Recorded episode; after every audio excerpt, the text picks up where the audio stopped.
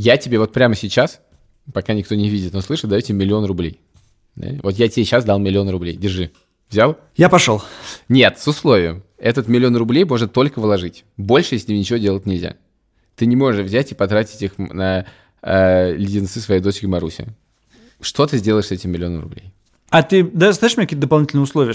Я могу их... Я тебе когда их должен отдать? И ты не должен мне их отдавать. Я тебе подарил только что миллион рублей. Я очень хороший Если- друг. Цене одного. Два по цене одного.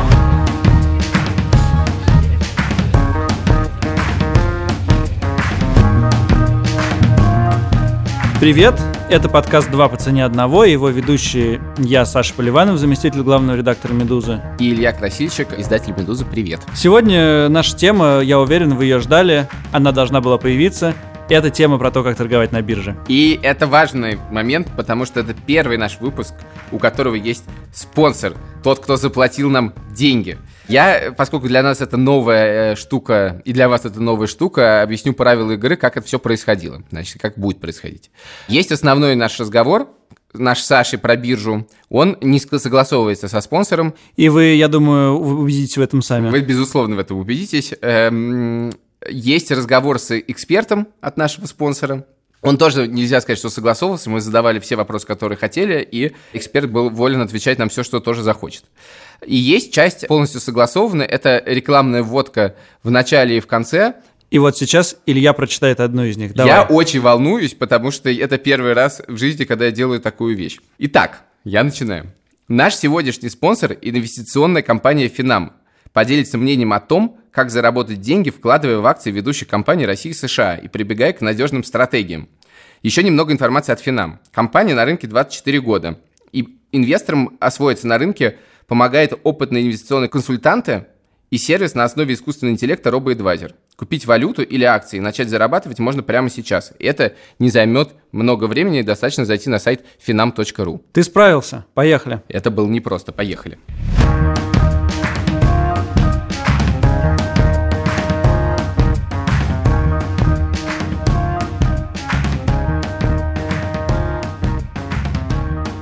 Итак, дружок, я считаю тебя экспертом в экономике и немножечко экспертом в бирже. Думаю, что наши предыдущие подкасты показали, в принципе, уровень нашей экспертизы в экономике. Ну, не, про экономику мы говорили мало, про личные, личные финансы хуже у нас все. Но, я, в общем, я тебе давай, давай начнем с нашего стандартного, а именно про личный опыт. Расскажи-ка мне, как ты... Вообще ты на бирже что-нибудь делал? Да, я, значит, пытался торговать на бирже, пытался участвовать в IPO Фейсбука, но главный мой опыт, собственно, в том, что я был э, когда-то финансовым журналистом и каждый день писал заметки про биржу. Это я имею в виду под экономическим опытом. И сейчас я не представляю, как бы я этим занимался, но вот 12 лет назад мне это было страшно интересно, и я как-то вложился в это и про это много думал, и вообще мне это было интересно. Так, ну про IPO Facebook расскажи. С IPO Фейсбука несколько была анекдотическая история, а именно IPO Фейсбука, я напомню, что это было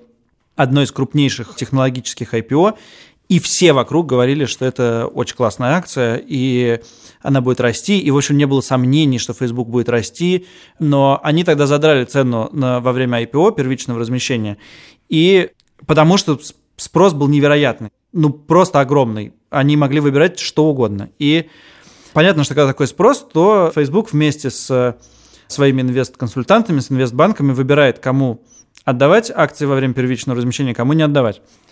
И так получилось, что они просто решили не удовлетворить ни одной заявки из России.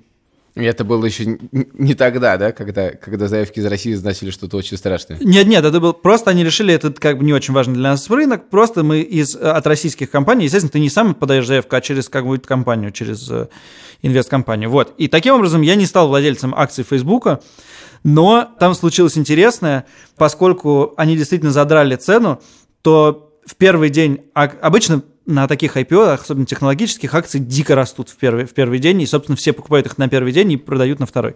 Вот, за первый день она выросла меньше, чем на процент, как потом выяснилось, с большой помощью инвестбанков, которые сами нагоняли эту цену, э, и Первые несколько месяцев, сейчас в это сложно поверить, Facebook торговался ниже цены размещения, и казалось, и мы тогда с друзьями делали одну заявку на всех, чтобы была большая, И мы, конечно, радовались, что мы не попали, что Facebook не удовлетворил заявки из России. Это казалось сохранением денег. Вот. А потом, Спасением России. а потом, естественно, на, на, на горизонте двух, трех, четырех, пяти лет э, Facebook вырос в несколько раз. И, конечно, это было... Если бы мы все тогда хотели оставить свои деньги в Фейсбуке там на несколько лет, это было бы классно. Мы все хотели, типа, на один день и продать. Ах, еще одна упущенная выгода в жизни Александра Поливанова. А скажи мне, а как вы оформляете заявку? Я не очень понимаю, что это значит. Есть э, инвесткомпания. Она говорит, мы принимаем заявки и подаем их на IPO. Э, минимальная заявка, допустим, 500 тысяч рублей. Вот. И мы тогда скинулись с пацанами, а, оформили этот минимальный пакет, 500 тысяч заявку. Не нужно платить, пока было, было денег. Вот. И потом ее не удовлетворили, и все. А, ну понятно, да. То есть вы просто через компанию шли. Окей. А Меня- это никак по-другому невозможно. да, да. Есть еще история. А один парень... Я значит, не- человек без лицензии ничего не может купить. Нет, нет, он, конечно, должен действовать через, Да, да, через да. что-то. И один парень из нашей компании, он поступил хитрее, он догадывался, что из России не удовлетворят заявки, и он сделал через какую-то американскую контору и купил такие акции, и потом переживал, потому что когда они падали. Он их продал? Не помню. Не, не знаешь, окей. Короче, мой опыт э, короче, ну, даже не то, что короче, не такой э, красивый. Я просто делал однажды один партнерский материал, э, в, в рамках которого должен был взять деньги и положить их, э, и начать им поторговать месяц. И там была, собственно, проблема с этим материалом, потому что я ну, ты понимаешь, ты кладешь деньги, да, и в материале должно что-то происходить. Да, то есть это должен быть некоторый сюжет. И по прошествии месяца стало понятно, что, в общем-то, как бы сюжета-то и нет. Я положил деньги, там что-то чуть выросло, что-то чуть не выросло. И как бы это довольно интересное занятие, этим всем заниматься, покупать, продавать. И ты сразу же понимаешь, конечно, что тебе не- абсолютно не хватает никакого бэкграунда. Даже не то, чтобы экономического бэкграунда. Но, в принципе, когда ты что-то покупаешь, ну, надо проанализировать вот эти графики как-то. И ты не знаешь, как это сделать. Но главное, окей, ты это сделал, и ты покупаешь что-то, не знаю. Том же, кстати, по-моему, тоже Facebook купил в результате. Я-то купил Facebook. И ничего не изменилось. То есть в целом удивительная история, как, бы, как, как будто депозит, только ничего не изменилось. Это одна история. Вторая история более печальная, она не совсем про меня, но она про то, как устроен этот рынок в России, почему, мне кажется, у этого всего есть проблемы. Мы, собственно, ты знаешь эту историю. Мы делали длинный проект, с одной компанией, опять же, не буду ее называть, и дальше выяснилось, что эта компания является абсолютно мошеннической, и потом нам было очень стыдно, неловко, и, в общем-то, репутация наша для от этого сильно пострадала, потому что они тоже занимались биржей, но мы плохо изучили их бэкграунд сами по себе, и это все нам говорит о том, что, в общем-то, мне кажется, для нас, то есть мы обычно обсуждаем какие-то вещи, которые нам с тобой непонятны, а вот, мне кажется, биржа в России в целом очень мало кому понятна, потому что это вещи, которые пользуются довольно немного народу, У меня есть вот такое ощущение от биржи. э, Значит, действительно, у биржи в России очень плохая репутация. И эта репутация, что как бы тебя как-нибудь там а, либо обманут, а если ты, сдел... если ты там заработал денег, то тебе немножко стыдно, потому что ты какой-то спекулянт. Есть у нас такое ощущение, ты как бы из воздуха сделал Считается, деньги. да, что ты ни на чем заработал, да. Вот, и мне бы хотелось опровергнуть эти мифы. На самом деле, биржа это нормально, на ней классно инвестировать. Если ты на ранней стадии купил акции Яндекса, а потом их продал и получил прибыль там, не знаю, в 6 раз больше, то этим нужно не, не стыдиться, это, а нужно радоваться этому. Это классно, хорошо, что вы так сделали и помогли таким образом и экономике, и себе. Но я в ближайшее время точно про себя знаю, что я не буду э, торговать на бирже, и по разным причинам. То есть, с одной стороны, мне хочется сказать, что биржа это классно, а с другой стороны, я не могу свой собственный опыт к этому применить. Я не буду торговать, может быть, сейчас ты будешь меня задавать вопросы и переубедишь меня, и я Да, побегу я на биржу. буду задавать тебе вопросы, потому что мы договорились, что задаете вопросы, и, собственно, мне интересно, э, что должно случиться, чтобы ты начал торговать на бирже. Помимо того, чтобы у тебя появились деньги, а поскольку из наших предыдущих подкастов очевидно, что у тебя их нет. Значит, во-первых, мне кажется, что для этого должен быть нормальный российский рынок. Э, Что это значит? Мне кажется, что когда у американцев, да, известная статистика, 55% американцев инвестируют в акции. Из них подавляющее большинство инвестирует в американские акции. И они уверены в росте американского рынка. Довольно сложно предполагать, что в России большое количество людей будет вкладываться не в российские акции, не в российский рынок вообще. Скорее всего, если мы говорим о популяризации биржи, о том, чтобы биржа была широкой, то нужно, чтобы российская биржа была в порядке. Российская биржа, по моему ощущению, не в порядке. Она очень нестабильна, ее трясет от, э, ну, как и вся экономика, от курса рубля, от санкций, от э, стоимости нефти. Ты не можешь закладываться ни на какой горизонт планирования. Вот есть самый известный инвестор в мире Уоррен Баффет. И есть один из самых известных его споров, который был заключен, пари было заключено, кажется, в конце 2008 года. Они поспорили на 10 лет с э, другим инвестором. Уоррен Баффет сказал, я положу миллион долларов просто в индекс биржи S&P 500, а ты выбирай себе акции какие угодно, делай какие-то свои хедж-фонды, по, по, по, настраивай как угодно, и я заработаю больше. Потому что я уверен в том, что экономика Америки сильная – и это отразится на фондовом рынке. И на 10 лет забыл про эти деньги. И выиграл. Я с российской, э, если как бы примерять это на Россию, я, во-первых... Ты не вложишься в РТС. Я не вложусь в индекс московской биржи, он сейчас так называется, Извините, индекс РТС, окей, да. да. Потому что я не уверен, а, в российской экономике, я не уверен в связи российской экономики и российского фондового рынка в смысле такой вот прочный. Объясни, пожалуйста как бы если ты хочешь э, вложиться в индекс московской биржи, ты вкладываешься в, в значительной степени в Лукойл, в Роснефть, в Газпром, в Сбербанк. Если ты вкладываешься в американский индекс широкого профиля, ты вкладываешься во все. Procter Gamble, Coca-Cola, John Deere, любые сферы как бы экономики. А здесь ты вкладываешься в госкомпании и, и в нефть. В смысле, и, то есть ты, в общем, говоришь, что для того, чтобы тебе поверить в российскую биржу, тебе нужно поверить в российскую экономику, а в нее ты не веришь. Правильно я тебя понял? Это первое. А второе, я не верю, я не верю в сильный российский фондовый рынок, его нет. Он построен на очень больших компаниях, которые зависят от государства и от нефти. Честнее в этом смысле в нефть вкладываться. Но в этом это тоже российская экономика. То есть это как бы... Ну да. да. Если, то есть твоя неверие, неверие в российскую экономику связано с тем, что оно построено на больших госкомпаниях. Дальше. Прежде всего. Э, дальше. Я представляю, почему ты в начале 2000-х годов вкладываешься в фондовую биржу, потому что это было очень легко. Реально, не нужно было знать никаких знаний, ты просто клал деньги, и они росли. Ты мог вложить почти во что угодно. Экономика росла, фондовый рынок рос, очень предсказуемо все это было. Нефть росла, на, на, на фоне нефти после, после того, как нефть выросла, через, там, я не знаю, через квартал росли показатели российских компаний. Это было очень легко.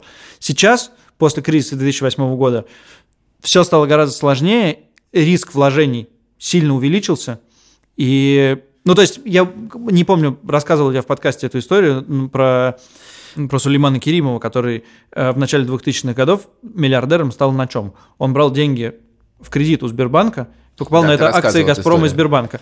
И это оказывалось выгоднее. То есть э, можно было так заработать, так легко можно было сделать состояние. Слушай, ну окей. А, сейчас, сейчас все действительно сложнее, и главное, что как бы еще экономика под санкциями, в любой момент все может взорваться. Вон акции «Русала», да, в один момент упали на 25%. Ну как можно в здравом уме положить деньги в акции «Русала»? Слушай, ну погоди, я, это, все, я про российскую экономику, в общем, понимаю твой тезис, спорить с ним не буду, э, тем более, что ты сильно больше специалист в этом. Я, мне кажется, сравнение американского инвестора, да, вот такого бытового инвестора, не Уоррена Баффета, а бытового инвестора, и российского инвестора, оно не очень честное, потому что, ну, все-таки американская экономика самая большая экономика в мире, и в Америке находятся все крупнейшие компании мира и все самые известные компании мира. И российский инвестор может точно так же верить в условный Facebook или условную Tesla или условный Microsoft и условный Apple, или вполне себе безусловно то, то, что я перечислил, PayPal, и вкладываться в это.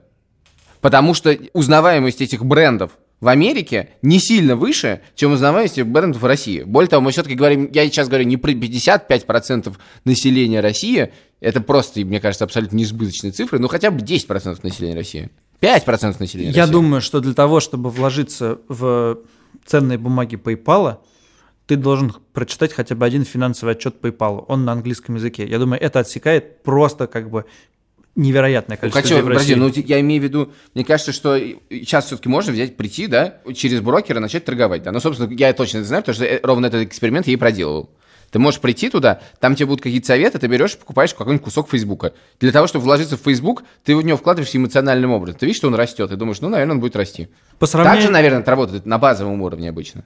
Потому что 50% американцев ну, вот 50, не смотрят 55%, э, отчеты. 55% американцев, конечно, делают не так, а они отдают деньги в управление. Они не, не то, что сами выбирают себе, какую акцию покупают, они вкладываются в... Типа в пифы. Типа в пифы, да. Паевой инвестиционный фонд. Паевой инвестиционный фонд. Действительно, сейчас стало купить акции зарубежных компаний, и даже, по-моему, не только акции, но и облигации, стало гораздо легче.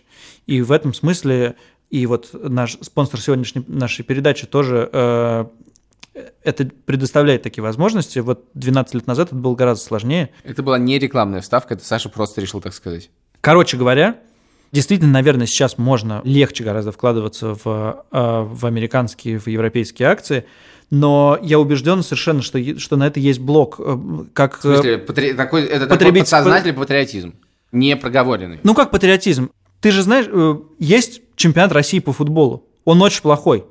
И есть чемпионат Англии по футболу. Но чемпионат России по футболу в России популярней. Что, правда, что ли? Ты уверен в этом? Что матч, э, базовый матч сборной России смотрит больше, чем матч э, Манчестер Юнайтед э?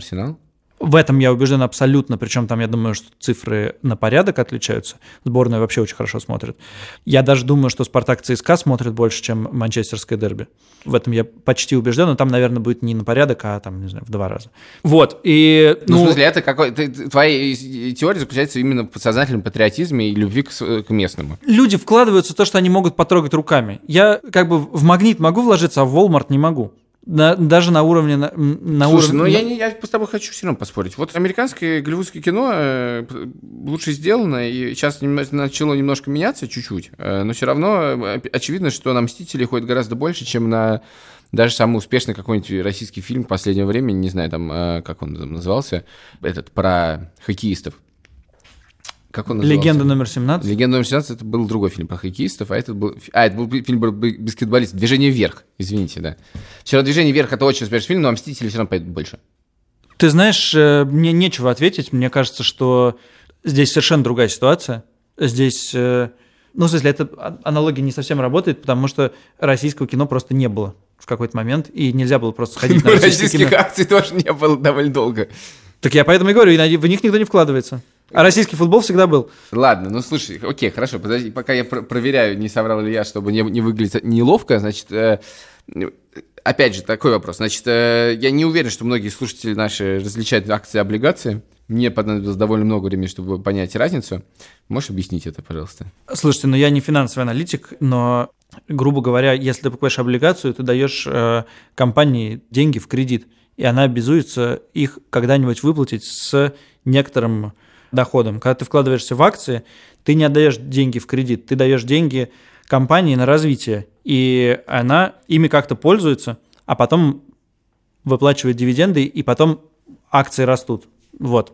Одно кредитное отношение, и поэтому они более надежные, они и ставки там поэтому меньше. А другое не кредитное отношение, а инвестиции. Да, и тут я должен э, из- извиниться, значит, «Движение вверх», как я только что выяснил, самый кассовый фильм в истории российского э, кино после фильма «Аватар», так что ладно, окей, моя, моя претензия снимается. Так вот, спасибо про акции и облигации, мой вопрос такой. Э, Значит, в, на рынке можно вложиться в некоторые вещи супернадежные. Есть же вещи, которые надежные, там, государственные облигации, да?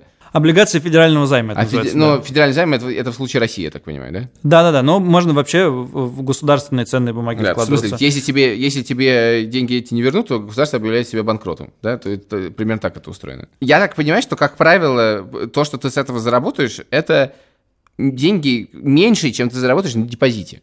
Это не совсем так. Например, э, Россия не очень надежная страна, поэтому ставки по облигациям федерального займа довольно выс- ну, относительно высокие, там, относительно Евросоюза.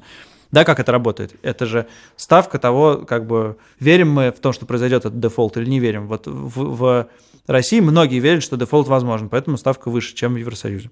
Это первое. Второе. Если выбирать между надежностью страны России и надежностью любого российского банка, за исключением Сбера, то я бы с точки зрения надежности выбрал облигации федерального займа. Потому что любой банк, особенно если ты вкладываешь больше, сколько там, 1,4 миллиона рублей, которые, э, по которым есть страховка государства э, по банковским вкладам. Вот у тебя есть 3 миллиона, ты вкладываешь их. Ну, в какой банк ты пойдешь за высокими процентами? Он реально может лопнуть. И история последних двух лет, когда лопались банки э, довольно крупные, ну, в общем, это показывает. Да, но была история в России, когда государство объявило дефолт, а банки некоторые выжили.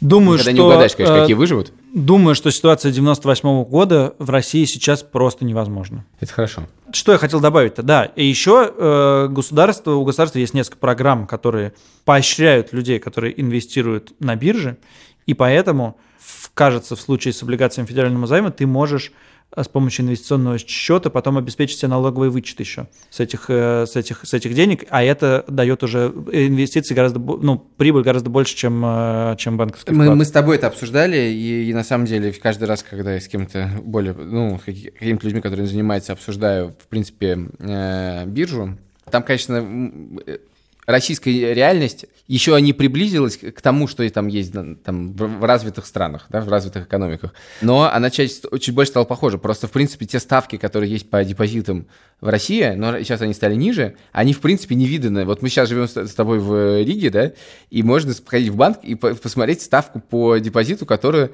ты получишь. Она будет 0 0,5% кажется. Учитывая, что ты еще заплатишь за то, чтобы деньги положить, и заплатишь за то, что эти деньги снять, у тебя будет отрицательная ставка или нулевая. Значит, жить в экономике с отрицательными ставками интересно. Действительно, для нас невозможно представить, что ты кладешь на депозит 1000 евро, а получаешь 1000 евро и 5 центов. Ну, это в э, лучшем случае, да. Э, действительно, это какая-то, с другой стороны, и у тебя, и у меня есть ипотека, и тот процент, который мы получаем, а, мы обязаны ему отрицательными ставками в экономике. А, наш какой процент... у тебя процент по ипотеке? 2 и с чем-то процент. 2,7, кажется, да. 2,6, по-моему. Вот. А, значит, это первое. Второе. Надо понимать. Прости, что... пожалуйста, а что такое значит отрицательная ставка? Я все-таки хотел бы уточнить. Отрицательная ставка это равно то и значит, ты даешь 100 долларов, а получаешь обратно 95. Вот это, мне кажется, россиянам просто э, это взрывает мозг. Это не, не можешь понять, как такое может быть. да нет, да, мне... да потому что в России тоже есть эта отрицательная ставка, просто она, мы ее как бы не чувствуем. Ты, значит, в 2007 году положил 100 тысяч долларов, 100 э, тысяч рублей, прости, на депозит на 3 года. В 2010 году снял, условно говоря, 150 тысяч – и они, инфляция. Э, но они в долларах, поскольку там доллар вырос в два раза, в долларах ты снял меньше. Это то же самое. Окей, значит... Э... То же самое, только с непонятными рисками. А тут тебе как бы сказали, чувак, вот ты положил тысячу евро, а получишь 995 обратно. А тут ты кладешь на три года, и вообще неизвестно, что произойдет. Представим ситуацию. Я тебе вот прямо сейчас, пока никто не видит, но слышит, даю тебе миллион рублей. Вот я тебе сейчас дал миллион рублей. Держи. Взял? Я пошел. Нет, с условием. Этот миллион рублей можно только вложить. Больше с ним ничего делать нельзя. Ты не можешь взять и потратить их на э, леденцы своей дочки Маруси. Что ты сделаешь с этим миллионом рублей? А ты да, знаешь мне какие-то дополнительные условия? Я могу их... Я тебе когда их должен отдать? И... Ты не должен мне их отдавать. Я тебе подарил только что миллион рублей. Я очень хороший если, друг. Если ты мне подарил миллион рублей... Ты обязан их инвестировать, да, я, да. а ты обязан, чтобы эти деньги работали то я сделаю, я давно это хотел и не реализовал э, в России, я бы сделал так. Я бы воспользовался... Историей... А, извини, пожалуйста, последнее. Давай еще одно условие. Это должно произойти в России. Я бы воспользовался советом того же Уоррена Баффета, которого я сегодня цитировал, выписал бы на листочек компании, которыми я пользуюсь, которым я доверяю, которым я доверяю свои деньги. Например, сотовый оператор, каким я пользуюсь, там, не знаю, Мегафон, Теле2, неважно какой. Куда я хожу, например, есть допустим, Макдональдс. Значит, на чем я передвигаюсь? Допустим, на Рено э, российского производства. Я бы выписал все это в, в один столбик и, и попытался бы вложить деньги в это, потому что я уже этим компаниям доверяю. Почему мне сложно с российским рынком? Потому что ты приходишь, ты такой вот с этим списком, приходишь на российский рынок, а тебе предлагают только «Газпром» «Роснефть» и «Магнит». Ну, который, что, ты можешь что-то купить, что-то перечислил. Можешь это сделать. Ну, в смысле, да, акция, да, нет, акция, ты, извини, акция, это, мы сейчас не теоретически, на тебя миллион рублей, ты прямо сейчас их вкладываешь. Вот ты делаешь вот это, да? Ты выписал, выписал пошел на бирже, ты, то есть ты это сделаешь на бирже? Если ты мне дал их просто так, то мне, конечно, интересно это попробовать. Я бы положил их. Да, и, я дал тебе и, их просто и, так. И важно, что я бы не стал как бы каждый день ходить и проверять, сколько там. Я бы реально положил, я бы сделал это себе зарубочкой типа на год и не стал бы проверять. Может быть, проверял бы там раз в квартал, э, может быть, я не знаю, может быть, даже моих финансовой грамотности хватило бы на то, чтобы помнить, что у некоторых компаний иногда дивидендные периоды и покупать акции перед дивидендным периодом, например. Ну, в общем, главное в таких, мне кажется, стратегиях как бы вот таких, которые советует Баффет, не менять коней на переправе. Погоди, значит, э, у меня здесь два вопроса. Не волнуйся, я не заберу деньги обратно. Значит, первый вопрос такой. Ты только что сам говорил, что Баффет сказал, надо вкладываться в S&P 500 и вообще ни о чем не думать. Зачем ты начал вот эти вот телодвижения, бумажки, списки? Почему ты S&P 500 просто не возьмешь и не вложишь их? Потому что мне интересно попробовать в России. Ты же сказал мне про Россию. А ты можешь в России в S&P 500 вложить? Да, ты мне сказал в российские акции. Но все равно, неважно. Мне хочется попробовать в, в то, если ты меня расширяешь такой Я, я, горизонт, я тебя расширяю. Ты То- меня неправильно то- я тебя расширяю. то все, тогда бы я взял. О, Э, сразу огонек в глазах вижу. Нет, так, ну, в смысле, так, что, так, а, да. э, Я, не- не- не То, то, чем я пользуюсь, я посмотрю на себя, чем я пользуюсь. H&M, не знаю, торгуются, они, по-моему, торгуются на бирже, кстати, у них проблемы, по-моему, они падают акции, ничего, сейчас можно купить дешевый. Apple, чем я еще пользуюсь? Facebook. Facebook, А Макдональдс. Э, Не то. Не, ICO Telegram не то, да. Вот, я бы тогда просто взял все реальные компании, Spotify, чуваки, которым я доверяю, которые, которые кажется, мне делают Окей. хорошую штуку. Хорошо, а тогда у меня еще один. Ты же реально, вот ты эти деньги миллион сейчас получил просто так, да? Вообще. Вообще, сейчас, мне, честно говоря, дико приятно. Я как будто подарил Саше миллион, я чувствую себя очень хорошим человеком, и ничего для этого не нужно было делать. Так вот, ты же азартный, ты реально азартный. Ты очень любишь ну, как ты любишь вот поиграть. Дело в том, что я просто хочу сказать, Саша это человек, который, если есть возможность, и этой возможности даже нет, заключить с кем-нибудь пари, вот на что угодно. А спорим, что ты, что ты сейчас вот э, пройдешь не 7 шагов, а 6 шагов. Что угодно. Это полный, мне пришло это в голову полная чушь, но как бы такое реально может случиться. Ты супер азарт. Почему ты вот сейчас вот э, спи- список акций, почему ты не будешь сидеть и не пытаться вот тут вот сделать так, а вот здесь вот сделать так, а вот здесь сделать сяк? Ну, мы же подкаст записываем, нас люди слушают. А, то Кон- есть ты просто, ты просто стесняешься. На самом деле, Конечно, я бы из, этой Вот ча- это из, из- из этого миллиона взял бы какую-то часть, э, какую-то часть и экспериментировал бы с ней. Все, Это и забрал тебе миллион обратно, извини. Вот Договорились. сейчас я почувствовал себя нехорошо. Так, э, достаточно, мне кажется, мы поговорили. Я хотел бы, мне кажется, что пора подключать умных людей. Спасибо, Илья. Э, Мы сегодня поговорим с заместителем генерального директора Финам Ярославом Кабаковым и зададим ему несколько вопросов. Похожих на те, что мы обсуждали, но тем не менее, в- Саша на самом деле Да нет, у меня не похожие отвечал, вопросы. У меня но, не похожие. ну, в общем-то, есть, есть чего нам спросить умных людей, которые к бирже имеют не просто непосредственное отношение, а занимаются ей постоянно. Звоним? Давай. Звоним. Хорошо.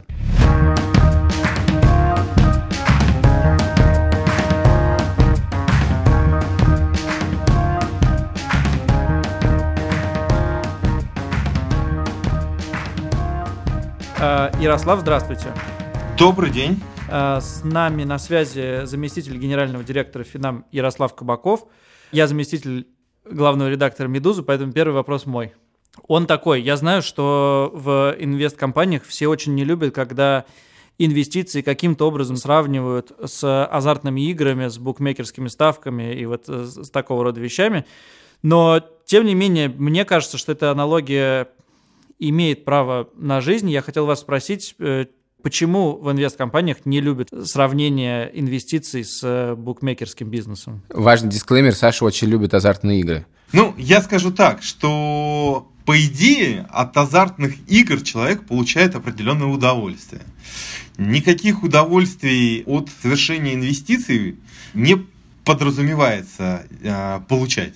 А, в первую очередь, почему? Потому что это процесс очень рутинный и достаточно, так скажем, а, я бы сказал, не игровой. Да, а, вы занимаетесь тем, что приумножаете или сохраняете. В большинстве случаев, конечно же, сохраняете свои сбережения и проиграть в этом отношении, ну, на мой взгляд, вы просто не имеете права. Если вы хотите поиграть, ну да, конечно, идите в казино. А, Но а, совершать вот такие необдуманные сделки а, на финансовом рынке, ну, в принципе, это все равно, что вы там, я не знаю, будете за рулем машины и тоже будете играть в казино, ездить там, я не знаю, на красный свет э, под светофор. В принципе, э, вот тоже можно таким же образом развлекаться. Развлекаться, конечно, можно на любом, так скажем, в любом процессе, но непосредственно финансовый рынок, он все-таки предназначен для того, чтобы приумножать свои средства, сохранять их и э, для того, чтобы деньги приходили в экономику, в реальный сектор, э, чтобы развивался бизнес. Это основная идея. С точки зрения чувств и удовольствия я об этом действительно не думал. Спасибо. Слушайте, а такой вопрос, а почему тогда настолько распространено э, мнение, что это очень азартно? Потому что, мне кажется, у базового у обывателя отношение к бирже, что это вот действительно вот такой вот э, адреналин. Ну, я могу так сказать, что, во-первых, э, в России э, очень э, низкая финансовая грамотность. И, ну, насколько вы сами знаете, да, начиная, там, знакомясь с любым новым объектом, а, который вы познаете, это вызывает у вас адреналин, конечно же. Плюс ко всему, наверное, близкая аналогия, да, почему? Потому что а, здесь а, объектом являются деньги, которые в действительности, конечно же, если вы будете совершать необдуманные сделки, вы их потеряете. Но здесь, наверное, самое главное, что если мы будем сравнивать там, с той же самой Европой, с США, мы видим, что люди достаточно прагматично относятся к своим капиталам, а, заботятся о его сохранности. Я думаю, что аналогия с азартными играми при выборе тех или иных инвестиций им в голову мало приходит. Ну а там, где такой культуры, наверное, нету, и в первую очередь сформированной э, историческими предпосылками, в том числе, конечно, возникает желание быстро заработать, что-то получить в моменте. Для этого есть, конечно же, очень-очень много поводов, и, как показывает практика, такие поводы не всегда заканчиваются тем, что вы приумножаете свой капитал. Я вот как раз про вот это желание заработать хотел спросить, если залезть в Google и э, начать искать, как научиться работать на бирже, торговать на бирже, то вам вылезет огромное количество всяких школ, они очень активно рекламируются, и все это, как мне кажется, некоторая профанация, потому что они дают человеку либо ощущение, что он чему-то научился, либо они дают человеку ощущение, что э, ему нужно торговать, например, на Форексе, куда они мягко или не мягко зазывают. Как вообще с этим бороться? Потому что очевидно, что это портит репутацию всему. Вообще, что с этим делать? Вы, вы наверняка с этим про это думали. Мы об этом неоднократно думали, и более того скажу, что, конечно же, возникают определенные проблемы, возникает определенное, так скажем, отторжение участников, которые приходят сначала на высокорискованные инструменты, у которых возникает ощущение, что они там в казино играют, что-то пытаются выиграть, и потом, когда им говорят, что все-таки финансовый рынок это кропотливый труд, выбор инструментов, что, наверное, вы сможете получить доходность выше депозита, ну, наверное, это не всех, так скажем, устраивает и переосмысливать, не, не, не все берутся переосмысливать эту информацию. Но я могу честно сказать, что учебные программы, конечно же, необходимо выбирать или, так скажем, семинары, те или иные курсы, в первую очередь связанные с профучастниками с теми компаниями, которые дорожат своими клиентами. А как понять, что это такое? Ну, это просто не так просто с мороза ты не сразу определишь. Ну, первое, я думаю, и самое главное, когда вам обещают какую-либо высокую доходность, я думаю, что мы уже должны, наверное, отличать, что бесплатный сыр только в мышеловке. Три реинкарнации МММ было на веку российского инвестора. И все-таки надо понимать, да, что там, где вам предлагают доходность, безрисковую доходность выше банковского депозита, это уже должно вас настораживать. Это первое. Второе. Ничего подобного с точки зрения того, что вы научитесь а, успешно торговать, я не знаю, там за первую неделю или за две недели, я думаю, такого встречается редко. Я достаточно долго вот и сам преподавал, и был руководителем учебного центра, и могу сказать, что есть, конечно, уникумы, ребята, которые, да, показывают очень хорошие результаты в торговле, но опять же, им требуется там несколько месяцев для того, чтобы активно научиться торговать. Любой курс, если вы не знакомы с финансовыми рынками, даст вам базовые э, понятия для того, чтобы вы могли определить, э, какие инвестиции для вас подходят. Да, то есть э, посмотреть, чем, я не знаю, там облигация отличается от акции, что такое дивиденды, что такое купонные выплаты, как ну, это базовая знаю, грамотность, там, проконвертировать. Да. Конечно, это базовая грамотность. Вас научат нажимать на кнопки в торговом терминале, но совершать сделки, как совершают их там, я не знаю, там Сорос, Баффет э, или какой-либо там э, сверхспекулянт, который раскручен. Я думаю, что надо иметь такой же бэкграунд, связанный с классическим финансовым образованием, с долгими э, годами опыта, трейдинга и так далее.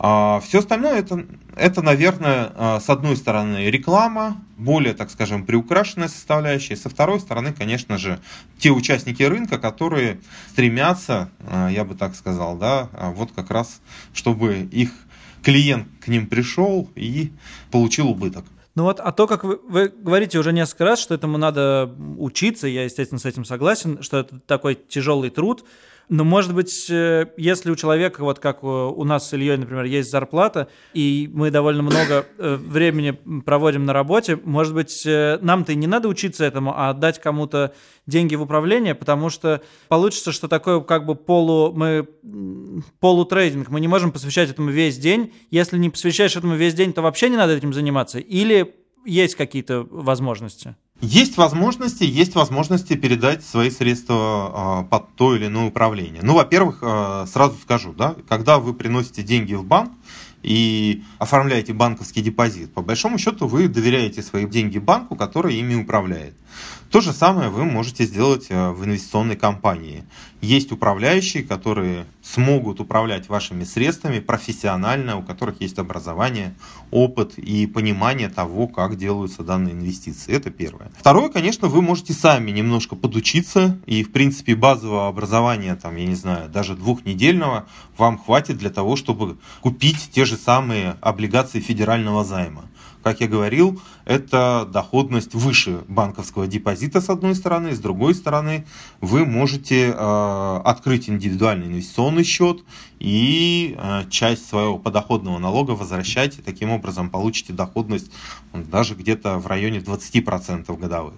Это базовые вещи, которые реально вы можете вот э, изучить на начальном курсе и совершать такие сделки. Но для активного трейдинга мне кажется, что все-таки необходимо учиться побольше. Если у вас есть постоянная работа, конечно же, вы можете, предположим, подключиться к стратегии автоследования. Вот у нас есть такой, я бы сказал, площадка, да, которая дает возможность подключиться к стратегиям более опытных трейдеров, называется Common.ru, и, в принципе, найти найти удовлетворяющую вас по а, доходности и по риску стратегию, подключиться к ней и торговать а, за вас будет, ну не за вас будет, а ваш счет будет повторять сделки вот за этой стратегией.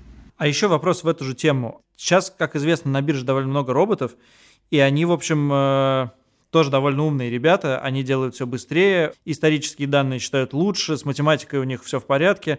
Может быть, просто как бы мне следовать за, за каким-то роботом, и может быть, тут уже даже человеческий мозг не нужен, а роботы все равно лучше нас уже торгуют? Я могу сказать следующее, что вот высокочастотные э, роботы, да, то есть э, автоматическая торговля в высокочастотном это сегменте, что значит? это когда Извините, э, объясните. тысячи сделок тысячи сделок в течение дня совершаются, там, да, действительно все торгуют роботы. Это с одной стороны. С другой стороны, мы тоже должны с вами понимать, да, что делая инвестиции, мы инвестируем э, в тот или иной бизнес. И вот здесь э, роботам сложно заменить человека. Они могут автоматизировать определенные действия там, входа в ту или иную позицию, покупку ту или иную акции или того или иного финансового инструмента на просадке, входить, э, выходить, фиксировать доходность. Но вот э, совершать именно такие долгосрочные инвестиции, все-таки, мне кажется, а, на сегодняшний день роботы в меньшей степени могут, хотя мы видим такое достаточно активное развитие там алгоритмической торговли, но мне э, все-таки больше нравится, лично мне нравится больше, наверное, классический подход формирования портфеля, понимание все-таки того, во что я инвестирую. Да, вот э, даже если посмотреть на того же самого Уоррена Баффета, как вы знаете, он инвестирует э, в компании, которые, потребителем которых он сам является и которые ему нравятся с точки зрения команд, которые управляют. Поэтому, если вы хотите купить там акции Facebook, потому что вы им пользуетесь, ну, мне кажется, что э, робот в этом отношении в меньшей степени вам подскажет. Он подберет, наверное, какую-нибудь другую бумагу с другими там параметрами, подскажет вам какую-нибудь интересную инвестицию.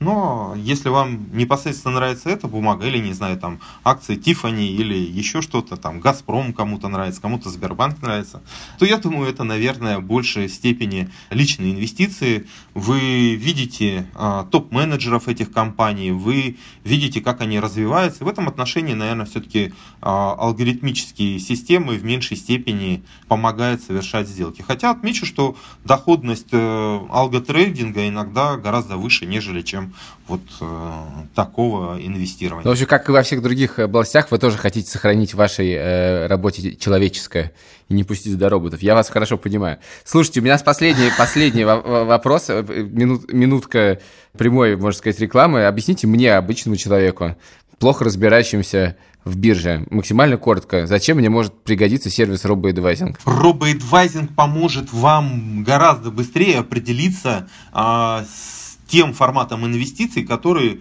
вы хотите сделать.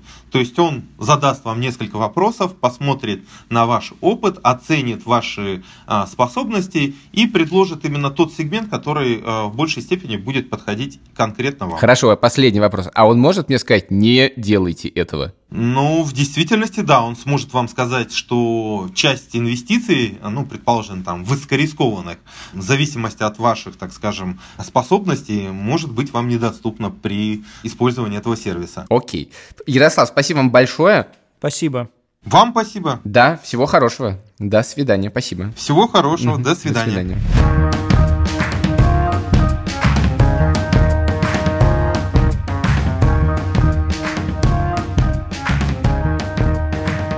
Слушай, я никогда не задумывался о бирже с точки зрения, с точки зрения получения удовольствия и азартных играх с точки зрения получения удовольствия. Действительно, э, мне кажется, это какая-то, если очень классно иметь объяснение, почему биржа не азартные игры на психологическом уровне. Я буду об этом думать. Я не уверен, кстати, что это так, что люди, которые инвестируют на бирже, не получают удовольствия. Во всяком случае, всех профессиональных трейдеров, которых я видел, с которыми, которыми я общался, у них, конечно, глаза горят. Но я думаю, что имелось в виду как бы удовольствие ради удовольствия. Профессиональное удовольствие немножко другая штука, то есть... Э, ну да, да, да. Ну как Но бы ты классно. не занимаешься деланием э, издания «Медузы» for fun. Ты, конечно, фан от этого получаешь, но основная цель, наверное, нет. Хотя, кстати, это хороший вопрос, может быть, это не так. Ладно. Слушай, а можно я задам тебе тоже вопрос? Давай. А, а я ты... так старался не отвечать на вопросы в, в, этой, в этой передаче. Ну, Хорошо, а ты вот скажи, что тебя останавливает? Тебя останавливает то, что ты ничего про это не знаешь?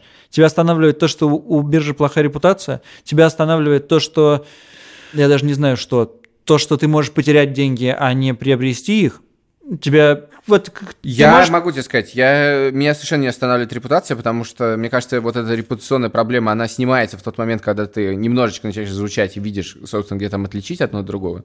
Ну, то есть это, это как бы у всей биржи в России есть эта проблема, но это дальше вопрос повышения собственной финансовой грамотности. У меня она дошла до того, чтобы понимать, где где что, э, мне кажется. Вот. Меня останавливает некоторая сложность входа, хотя на самом деле она уже сильно, сильно снизилась, но то есть как бы нужно что-то сделать. Меня, наверное, останавливает то, что мне хочется, если этим заниматься, то хочется заниматься всерьез. Прости, а на это прости, прости, я уточню вопрос. Почему ты не хочешь вкладывать в акции, при этом ты купил биткоины? О, господи, боже мой. Я купил биткоины, потому что это было некоторое вложение в дивный новый мир и посмотреть на то, как это работает, плюс некоторый элемент стадного чувства. То есть стадного чувства не хватает? Нет, я, честно говоря, с удовольствием купил бы акцию э, компании, некоторое количество технологических компаний в Америке, я купил бы акции Амазона, я думаю, э, посмотрел бы на то, что с ним происходит. Мне, мне, мне, ну, мне, я бы это сделал. Я думаю, что меня, честно говоря, прежде всего останавливает отсутствие такого количества свободных денег, потому что мне кажется, что для этого нужны более серьезное сбережение, чем есть у меня, и мне есть на что потратить деньги в текущем. Ну просто это тоже, это тоже дивный новый мир, туда не очень дорогой вход, там интересно посмотреть, как устроено. Не, я бы в, этом... в технологические компании американские бы вложился, честно говоря. Мне кажется, что это как вполне себе разумно. И это не совет нашим слушателям. Я надеюсь, что наши слушатели уже поняли, что наши советы не стоят ни выеденного Чего выеденного? Яйца. Яйца, спасибо. Поэтому, да, но тем не менее, меня, меня этот э, рынок уже давно, э, это опять же не, не потому, что у нас есть спонсор, могу сказать, что действительно меня эта штука давно не страшит, просто для этого нужно иметь некоторое количество финансового запаса, и я бы точно все свои сбережения вкладывал на биржу, то есть как бы какую-то часть бы Ну, я, это конечно, естественно, вложил, это я надеюсь, что наши читатели понимают, наши слушатели понимают, что целиком на бирже, конечно, вкладывать свои сбережения нельзя, и это, э, этому учат на любом первом о первом общении с э, инвесткомпанией. Давай под конец, собственно, еще раз упомянем нашего спонсора. Тут у нас очередной согласованный кусочек. И мы напоследок скажем, что спонсором сегодняшнего выпуска «Два по цене одного» была компания «Финам». Финам работает уже 24 года и все это время помогает выбирать доходные стратегии инвестирования и покупать акции ведущих компаний России и США. Опыт консультантов Финам подтверждается высоким процентом успешных инвестиционных идей а помогает им и частным инвесторам в этом сервис RoboAdvisor на основе искусственного интеллекта. Купить валюту или акции и начать зарабатывать можно прямо сейчас. Это не займет много времени. На этом наш, э, наш выпуск заканчивается. Если у вас есть какие-то истории про то, как вы торговали на бирже, то, чем вы хотите поделиться, не стесняйтесь, пишите нам на подкаст собакамедуза.io, подписывайтесь на нас в приложении Apple Podcast. Ставьте нам там оценки любые. Подписывайтесь на нас в приложениях для Android или, собственно, в приложении Медуза или на сайте Медузы тоже можете нас слушать. Спасибо большое, до встречи через неделю. Счастливо. Два по цене одного. Два по цене одного.